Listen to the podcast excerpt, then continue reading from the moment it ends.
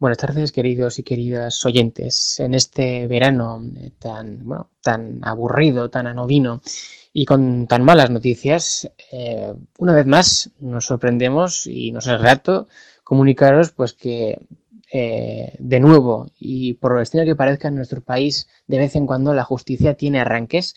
y de vez en cuando las cosas funcionan nunca como deberían, siempre con retraso, pero de vez en cuando, como decimos, una agradable sensación de que algo funciona bien en nuestro país, pues eh, no ser descubierta. En este caso, una noticia verdaderamente extraordinaria, para nosotros, al menos en nuestra opinión, así es, y es que la justicia española los tribunales españoles, que siempre y supuestamente son independientes, han confirmado, y ya por segunda vez, que eh, la familia Franco, en concreto los seis nietos del dictador, que se raciman como un auténtico clan y como aves de rapiña, alrededor pues, de la herencia del dictador, que es por de por sí cuantiosa, pues ha, dictaminado que estas personas, insistimos, los seis nidos de Franco, los descendientes y herederos del dictador, no son, no son propietarios del, eh, bueno, del eh, Pazo eh, de Meirás. todos sabemos lo que es el Pazo de Meirás. El Pazo de Meirás, también conocido como las Torres de Meirás, pues es una especie de castillo, un auténtico palacio. Allí en Galicia los palacios señoriales se les conoce como pazos, localizado en una localidad pequeña de la provincia de A Coruña. En el año 38, eh, la heredera de Emilia Pardo Bazán, eh, una escritora bastante liberal del siglo XIX español, eh, bueno, pues vendió el Pazo de Meirás a una, digámoslo así, organización de vecinos coruñeses, más bien organización de terratenientes fascistas coruñeses, que en ese mismo año, en el año 38, pues donaron el Pazo a eh, Francisco Franco. Esto es muy importante entenderlo bien, puesto que ha sido el argumento que ha utilizado eh, el juzgado de primera instancia número uno de A Coruña para eh, dictar sentencia denegando que el, bueno, que el, que el Pazo de Meirás sea propiedad de los Franco. Hay que tener en cuenta que esta donación de esta organización cívica a Franco, eh, que mediante la cual se le transfirió la propiedad del Pazo, no se hizo a Franco como tal, sino que se hizo a Franco en la condición de jefe del Estado español y de los ejércitos nacionales. Posteriormente, en concreto tres años después, en 1941, Franco, eh, que ya por aquellos años estaba totalmente afirmado, si no en el trono, al menos en la, bueno, en el control absoluto eh, de nuestro país, pues eh, se dedicó a, asegurar los bienes, eh, puesto que Franco, de forma contraria a determinados dictadores y sobre todo de forma contraria a lo que la imaginería, a lo que la imaginería y sobre todo la publicidad oficial trataba de mostrar, era una persona a la que lo material le encantaba, era una persona que aprovechando su posición de autócrata en España se hizo con un patrimonio ingente de dinero y de propiedades. Bueno, pues en 1941 Franco en el proceso de acumulación que estaba haciendo eh, de, bienes por toda la península, pues lo que hizo fue eh, comprar el Pazo. Es decir, Franco sabía que la donación del 38, eh, como, estaba hecha a su figura en el sentido de, de jefe de Estado, no podría sobrevivir a su muerte. En otras palabras, si a una persona le donan un bien en condición, eh, por ejemplo, de que esa persona es jefe de Estado, en el momento de que esa persona deja de ser jefe de Estado, en el caso de un dictador, por supuesto, cuando muere, pues esa donación eh, ya no puede ser para sus herederos, puesto que fue hecha en favor del, bueno, del, de, la figura del, del donatario en calidad de un determinado puesto político. Cuando este puesto político desaparece, también desaparece la donación. Esto Franco lo sabía y por eso en 1941 lo que llevó a cabo fue eh, una simulación de compraventa. Supuestamente compró a la asociación el eh, Pazón de Meirás. Como la eh, justicia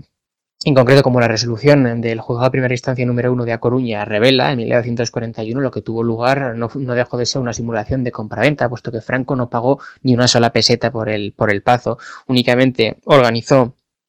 la realización de una serie de documentos, una serie de escrituras que eh, lo que hacían era simular la existencia de un pago que en realidad nunca se produjo.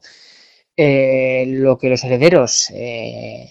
bueno, solicitaban, en este caso, puesto que ya sabían que lo del Pazo de Meiras, el chollaco del Pazo de Meiras se les acababa, que su antepasado, bueno, que su abuelo, el dictador Franco, lo que había hecho había sido un pufo de ley y que en realidad esa compraventa nunca había tenido lugar y que nunca iba a sostenerse ante, ante bueno, la lupa judicial, pues lo que intentaron es que eh, solicitar al Estado que eh, ya que iban a perder el Pazo de Miras, pues que al menos el Estado les, eh, bueno, les recompensara por los gastos que había supuesto tener el Pazo de Miras. Hay que tener en cuenta que el Pazo de Miras lleva formado parte del patrimonio de los Franco eh, desde el año 38 y en concreto de estas personas, pues desde el momento en el que murió Franco. Los gastos de manutención, o sea, los gastos de sostenimiento y de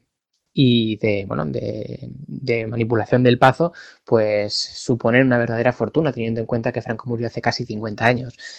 Eh, y estas personas lo que solicitaban era que el Estado sufragara por esos costes, es decir, que les pagara una millonada por el hecho de haber mantenido eh, el palacio en su propio beneficio. Esto, por supuesto, es un argumento totalmente falaz, totalmente eh, falto y carente de moral, como todo lo que sale de la familia de los Franco, y no se ha sostenido. El juez les ha denegado ese, ese, ese derecho. Hay que tener en cuenta que los Franco aún tienen una posibilidad de revertir la decisión actual de la justicia, puesto que pueden presentar un recurso ante la audiencia provincial de A Coruña, cosa que sin duda van a hacer, puesto que si algo saben los Franco es pleitear por la pasta. Hay que tener en cuenta que la familia Franco ya eh, no ocupa los, eh, las portadas de los diarios, eh, ya no ocupa los noticieros y mucho menos los programas de radio de nuestro país. Durante muchos años fueron la familia ideal, una familia intocable, la familia del jefe de jefes, la familia concretamente perteneciente a un auténtico clan mafioso, el clan de los Franco que rigió los destinos de este país durante 40 años y que en tal proceso hizo una fortuna inimaginable para la inmensa mayoría de españolas y españoles. Esa fortuna, como el caso de otras fortunas ligadas al cariz político de su dueño, como por ejemplo la fortuna de la familia real, de la Casa Real, de la familia de los Borbones, es totalmente opaca. Nadie sabe a día de hoy exactamente cuál es el patrimonio de los Franco, en dónde está ni en qué se encuentra invertido. Lo que sí sabemos es que son propietarios de una serie de inmuebles, fincas o edificios eh, que están valorados en cientos de millones de euros nunca han pagado un nunca han pagado ni un euro por, por, esos, por esos bienes, por ese patrimonio, puesto que la mayoría de él o bien les fue donado o bien fue directamente robado. Hay que tener en cuenta que, contrariamente a lo que se cree, la dictadura de, de Franco fue extraordinariamente corrupta. Es cierto que, contrariamente a otras dictaduras, como por ejemplo las existentes en tierras latinoamericanas, la dictadura de Franco no extendió la corrupción hasta un ámbito que llegó, por ejemplo, a la policía de la calle. No, la, la corrupción del sistema franquista eh, se fraguaba francamente en los altos escalafones del sistema. Los burócratas de oficina no tenían muchas posibilidades de ganar dinero corrompiéndose, pero sí lo tenían en el caso de los grandes burócratas, ministros, secretarios, etcétera, que estaban en conjunción pues, con grandes empresarios de nuestro país, como por ejemplo el caso de la familia Huarte, constructores de Pamplona que se afamaron en los años 40 gracias a que construyeron eh, prácticamente en régimen de monopolio la mayor parte de la infraestructura oficial del régimen, entre ellos eh, por supuesto, el Valle de los Caídos, para lo cual contaron con la inestimable colaboración de varias decenas de miles de prisioneros políticos. Este tipo de personas eran las verdaderamente corruptas. Y en, el, y, bueno, y en su afán de conseguir el favor del, dictador, puesto que Franco actuaba como un auténtico factotum, eh, otorgando contratos y otorgando favores que suponían auténticas carretadas de dinero,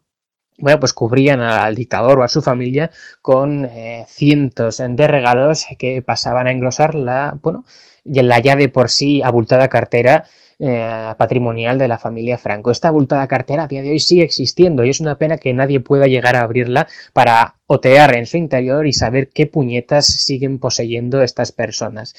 Hemos de recordar que la familia Franco nunca ha pagado un duro por esto y probablemente no lo hará, puesto que, insistimos, si bien la familia Franco ya ni pincha ni corta a nivel político, a nivel económico sí lo hace. Siguen siendo personas que a todas las luces son intocables. Y si no, no tenemos nada más que comprobar la auténtica vergüenza que supuso para nuestro país la eh, eh, exhumación del cadáver del dictador el otoño pasado, en el otoño de 2019, cuando la retransmisión, cuando la retransmisión televisiva de la exhumación de un dictador se convirtió eh, en, lo, que más se parece, de hecho, eh, a un funeral de Estado. Fue la familia Franco, gracias a la pericia de sus abogados, hemos de reconocer que tienen muy buenos letrados a su servicio, eh, quien consiguió eh, trastornar lo que supuestamente tenía que ser un ejercicio digno de memoria democrática e histórica en una auténtica payasada fascista que fue retransmitida en vivo por la mayor parte de los canales de televisión de nuestro país. A día de hoy estas personas, insistimos, ya no juegan nada en el panorama político, pero siguen teniendo tanto dinero que son capaces de generar corrientes de opinión que incluso 50 años después del dictador eh, provocan que muchas personas en nuestro país se vuelquen en su favor únicamente por ser nietos de quienes son, de un asesino, un fascista y un genocida. No obstante, hemos de tener en cuenta que esta eh, decisión judicial, que ya se, oteaba en el horizonte, pero que francamente no esperábamos que se realizara tan pronto, supone un auténtico antes y después para la memoria democrática de nuestro país. Hay que tener en cuenta que es muy difícil eh, que el resto de los bienes que integran la fortuna de los Franco sigan este camino. El Estado, por desgracia, aún no tiene la capacidad, ni mucho menos la intención, de ponerse serio en estos temas y de expropiar la mayor parte de, la, bueno, de los bienes que integran la fortuna no solamente de la familia Franco, sino de las 20 o 30 familias del régimen, puesto que existen y sabemos cómo se llaman, que aquí se hicieron de oro robando a manos llenas. Insistimos, por fin y de una vez por todas, la familia Franco ha perdido el pazo de miras. No obstante, insistimos también, aún tienen la oportunidad de revertir la decisión judicial en un, bueno, en un eh, recurso que pueden eh, incoar eh, ante la Audiencia Provincial de La Coruña. Todo va a depender de esta decisión judicial, puesto que estamos seguros de que la familia Franco va a interponer ese recurso para decidir si finalmente un bien robado al pueblo se le reintegra al patrimonio popular.